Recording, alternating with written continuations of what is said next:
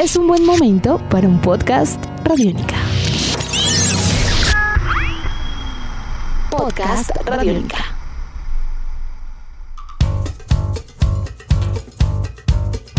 Bienvenidos a esta nueva edición de Podcast Rock and Roll Radio, producto de Radiónica, desarrollado por el señor Andrés Durán, arroba Andrés Durán Rock, y quien les habla Héctor Mora, arroba Mora Rock and Roll, bajo la producción de Juan Jaramillo, Jairo Rocha y la captura sonora de David Candelario. Los Foo Fighters son una agrupación de rock alternativo norteamericana nacida en 1994 como continuidad para la carrera musical del hasta entonces baterista de la agrupación de grunge Nirvana tras el suicidio del líder de esa banda, el cantante y guitarrista Kurt Cobain. A nivel de ventas es tal vez una de las más exitosas marcas de su generación y les ha permitido ser considerados estrellas del rock and roll a nivel mundial. Hace poco la banda presentó su trabajo número 10 en estudio llamado Medicine at Midnight, el cual sorpresivamente ha recibido un impulso adicional con la presentación al mundo de lo que podríamos decir un split o disco compartido con su proyecto paralelo Los DJs, quienes han lanzado un nuevo disco especial para el Record Store Day bajo el nombre y el título de Hail Satin, en el que se incluyen versiones de temas originales de la agrupación de disco Los Bee y muestras al vivo de su álbum Medicine at Midnight. Así que hoy en podcast Rock and Roll Radio, Hail Satin, el nuevo disco de los DJs, qué tan bueno, qué tan malo, eso y mucho más para los próximos minutos. Andrés, muy buenas tardes, un placer estar con usted el día de hoy. Héctor, eh, muchísimas gracias y un agradecimiento a todas las personas que hacen posible este rock and roll radio. Esto es como ave al satín, ¿cierto?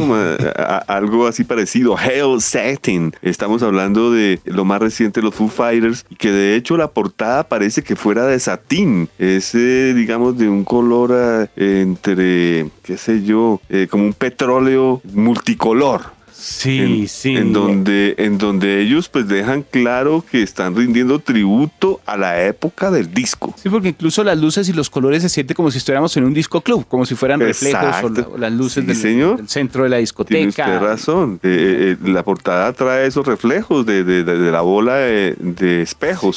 así, Que, así que el concepto está muy bien hecho, Héctor. Eh, le cuento que la primera vez que yo supe acerca de este disco fue para el Record Store Day del pasado 17 de julio del 2021 y pues eh, yo pensé que eran los Billys porque pues como usted se da cuenta el tratamiento del logotipo y todo es muy parecido y a primera vista parece que fueran los Billys. Sí, la intención es total, es un homenaje, digamos, un tributo claro y, tal vez gozándolo y disfrutándolo, ¿no? Ni siquiera con la presión como de, tener que ser un disco tributo o algo así, sino como si fuera una banda de rock como de, amigos que sencillamente quieren hacer algo con un grupo que les gusta. Sí, señor. Y bueno, pues eh, eh, digamos que en el transcurso ya del desarrollo del Record Store Day, como lo digo, el 17 de julio a la fecha, que es, digamos, estamos hablando de agosto, septiembre del 2021, pues ya en este momento se considera que es de los discos más perseguidos de ese Record Store Day. Por decir algo, el disco oscila hoy en día entre unos 100, 200 dólares, Héctor. ¡Wow! ¿Qué, ¿Qué, significa esto? Que fue todo un éxito, lógicamente, un éxito rotundo y que vamos a tener la posibilidad de verlo ya a la venta normal, ¿no? Que es lo que acostumbran a hacer es los del Record Store Day. Cuando hay algún fenómeno de estos, pues posteriormente sale con algunas alteraciones para respetar un poco lo que fue esta edición de colección. Ahora, hay que aclararle a nuestros oyentes también que el disco, la primera parte corresponde entonces a covers, a versiones que eh, desarrollan los Foo Fighters para tema original y canciones de los Bee como tal, bajo este nombre, eh, bajo esta razón social de los DJs. Pero la segunda parte del disco corresponde ya al repertorio de los Foo Fighters como tal, en lo que son interpretaciones en bloque al vivo de su álbum Medicine of Midnight y algunos de los temas potentes ahí grabados en estudio, pero en situación controlada. usted acaba de decir es algo que yo todavía tengo un signo de interrogación, Héctor, porque me parece la, la cara A del vinilo, por decir algo, las cinco canciones que incluyen los temas de los Bees, a excepción de Shadow Dancing, que es de Andy Gibb, creo que es excelente. Mi pregunta, mi interrogación es, ¿hubiera sido buena una cara B con más covers de los Bees o de pronto otros covers de música disco? Porque no sé, me parece que el Medicine at Midnight Héctor, pues si hacemos eh, cuentas de, tiempo, salió en febrero del 2021 y pues viene siendo como muy corto tiempo para lanzar canciones de este mismo en vivo. No sé usted qué opine.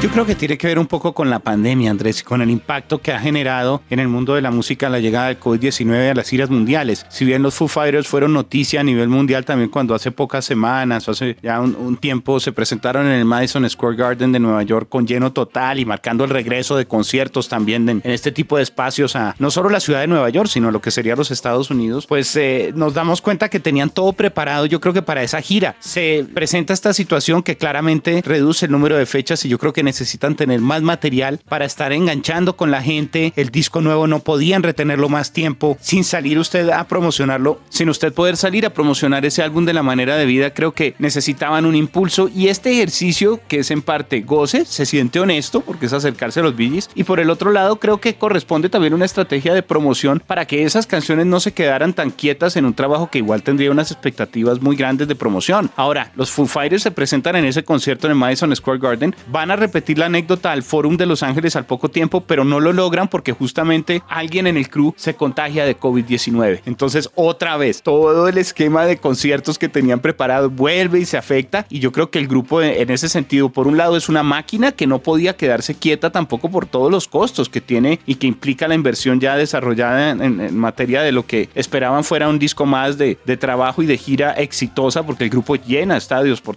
todavía sin ningún problema. Y por el otro lado, creo que les permite tener vigencia en una época en que se necesita música. Entonces, eh, creo que por eso lo combinan. No sé hasta qué punto todo un álbum de covers hubiera sido eh, demasiado atractivo como para ya opacar y darle casi que un cierre total a la, promoción del Medicine at Midnight cuando, repito, debe haber mucho dinero y expectativas de, de gira alrededor de lo que será ese álbum. A mí me parece que las canciones suenan bien y hay que reconocer el trabajo vocal de Dave Grohl porque el manejo de falsete es muy bueno. Eh, eh, se nota, no es una zona de, donde él normalmente se encuentre cantando sus temas. Ya lo había hecho en algunas canciones, sí había presentado a veces falsete y en conciertos, pero como un juego, como algo, digamos, de una dinámica de público, algo sencillo. Aquí son todas las canciones completas y aunque hay apoyo también de un coro, se nota que hay eh, apoyo también de algunas, eh, de algunas coristas en determinados momentos, el grueso de la responsabilidad vocal sí recae sobre él y eso hay que aportárselo. Los arreglos musicales me parece que son el sonido de los Foo Fighters en buena medida, pero se siente a veces extraño, como acercándose un poco al funk para tratar de darle como el toque disco, ¿no? Eh, porque quieren ser disco, pero no lo logran del todo disco. E, es muy divertido. Yo siento que es un disco de gozar. Ahora, una cosa, Héctor, los Foo Fighters siempre han, siempre han sido amigos de los covers. Eh, tengo entendido que en, la primera presentación aquí en Colombia, en el estadio, hicieron covers de Rush y de, de algunas otras bandas, y no uno, sino como unos cuatro. En su segunda visita, en el cual tuve la oportunidad de estar, también hicieron covers, así que es una banda que, que gusta de hacer covers, lo hacen, lo hacen con gusto, los, los gozan, los respetan y es ejercicio puntualmente en cuanto a Bee se refiere. Todo este acercamiento comenzó en, el, en, en una presentación de los Foo Fighters cuando interpretaron una canción de Andy Gibb, Shadow Dancing, un éxito de 1978 para un concierto llamado Linda's, Linda Perry's Rock Relief Livestream and the Bee Gees, o sea, la agrupación de Bee Gees. Ese fue, digamos, el primer acercamiento de los Foo Fighters ante un material Biggie. Y pues eh, luego se decide hacer esto, ¿no? Las grabaciones se llevan a cabo en los estudios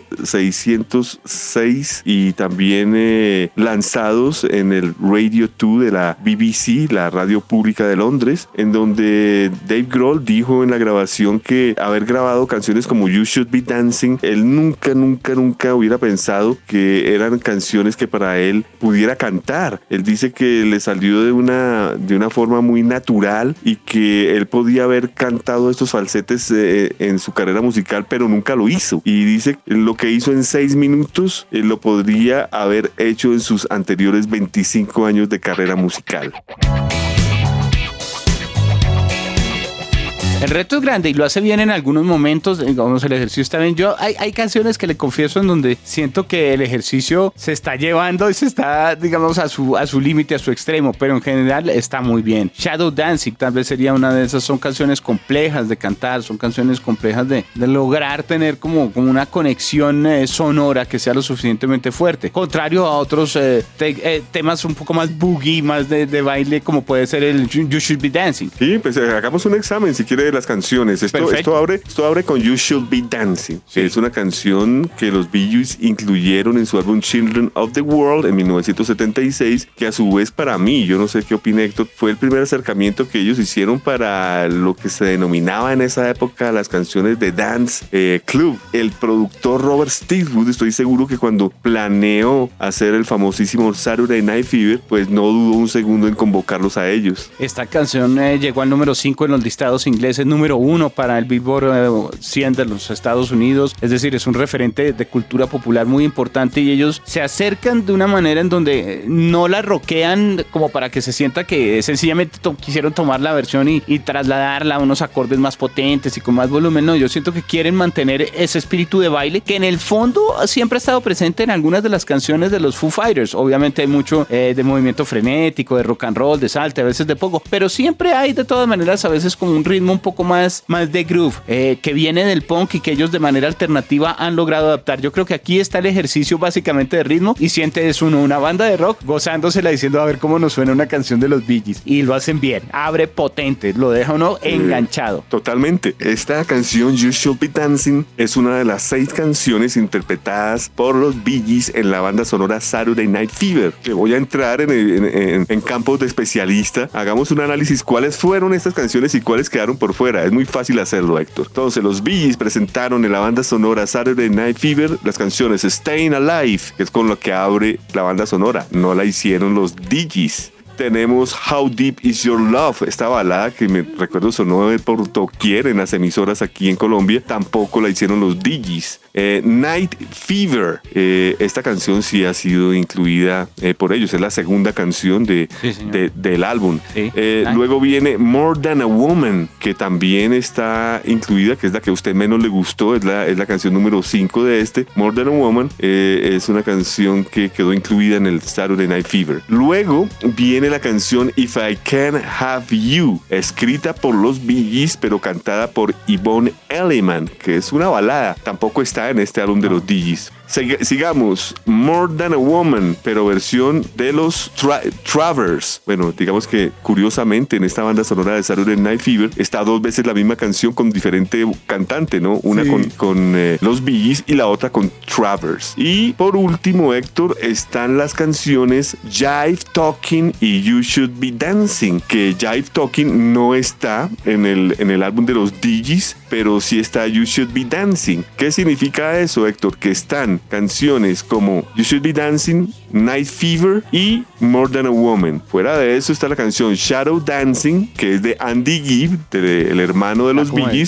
y Tragedy, que es una canción que realizaron los Bee para un álbum que lleva el mismo nombre, Tragedy. Ese fue otro sencillo también muy, muy, muy potente, Andrés. Eh, fue número uno en Reino Unido, número uno en el listado norteamericano también. Y forma parte de esa tanda del goce. Yo siento que las tres primeras canciones de este P, cuando ellos se interpretan You Should Be Dancing, Night Fever y Tragedy, eh, usted no quiere parar. Eso está diseñado, yo creo que para hacer un, un bloque seguido en los conciertos, eh, respirar, como decimos, darle un carácter al resto del repertorio porque están muy bien ensambladas. Mis dudas realmente vienen un poquito más hacia Shadow Dancing o More Than a Woman, pero tal vez porque lo demás me parece tan contundente y lo gozan. Aquí se nota que al ser canciones más complejas les tocó eh, como preocuparse por ciertas cosas y tal vez esa tensión se percibe un poquito. Pero es un buen trabajo, como usted bien dice. Y el lado B es la potencia de la banda con temas importantes del, Medicine at Midnight, como lo pueden ser el No Son of Mine o Wasting on a War o Shame Shame, que fueron incluso sencillos de programación radiónica.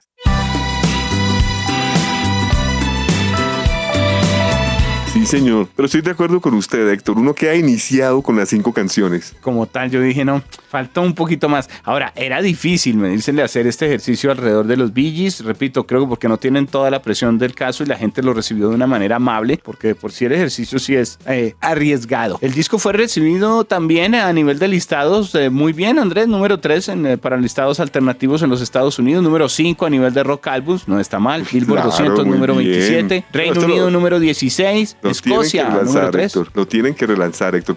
Con, eso que usted acaba de leer, tienen que relanzar este disco y no quedar como exclusividad del Record Store Day. A lo mejor ahí viene alguna versión extra de, de lo que será esa aproximación a los Bee que no, no, no creo. O sea, al contrario, lo, normalmente en ese tipo de ejercicios lo grueso va en la edición del Record Store Day, ¿no? Y luego la, la popular es la que sale como un poco más limitada. Bueno, pues Andrés, su calificación para este disco, ¿cuánto entregaría usted a Hell Setting de los uh, Foo Fighters? Bueno, de 1 a 5, 4, 4, 4, 4. Le daría 4, 4 y medio, pero digamos que porque son muy pocas las canciones, 4. Yo me iría con un 4-2, ¿sabe? Comparto sí, su... Ah, bien, su muy bien, muy parejos. Sí, sí, sí, sí, es por poquitas canciones, ahí lo dejo en 4-2. Porque me parece arriesgado. Y de todas maneras, las adaptaciones rockeras en los riffs de ellos eh, me parece que también le dan un toque especial al- a, a las versiones. Dejamos por fuera la parte visual, Héctor. Me pareció muy chistoso ver los videos con los pantalones campana y los zapatos bombombún y toda esa iconografía disco. Toda la estética está planteada alrededor de los Billys. Básicamente los Billys eran tres. Aquí sería como ver dos tandas de Billys porque son seis. Pero eh, los cortes de pelo, los accesorios, las camisas, dos fabulosos pantalones botacampana para hombre, todo está presente allí. Incluso como en la época dura del disco, ¿no? Porque parece que estuvieran bajándose del jet privado. Sí, totalmente, sí. Entrando a la fiesta.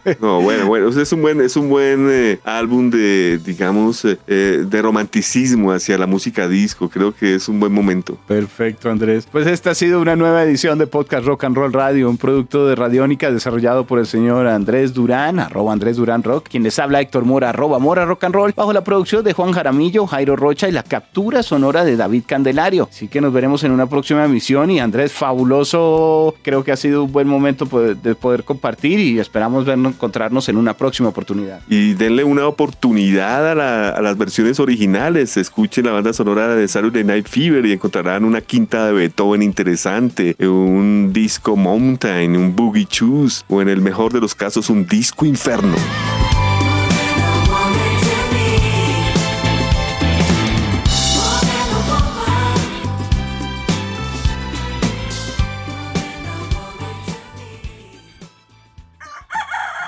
Hola, soy Fausto García Calderón. Hago parte del equipo de paz de Radio Nacional de Colombia y quiero invitarlos a escuchar Inquebrantables, Voces del Cambio, la serie de podcast en la que les traemos historias de gente excepcional que está cambiando la historia en lugares a los que ha llegado la paz.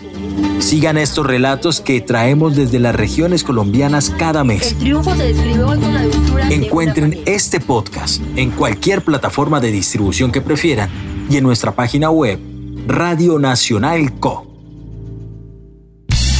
Nuestros podcasts están en radionica.rocks, en iTunes, en RTVC Play y en nuestra app Radionica para Android y iPhone. Podcast Radionica.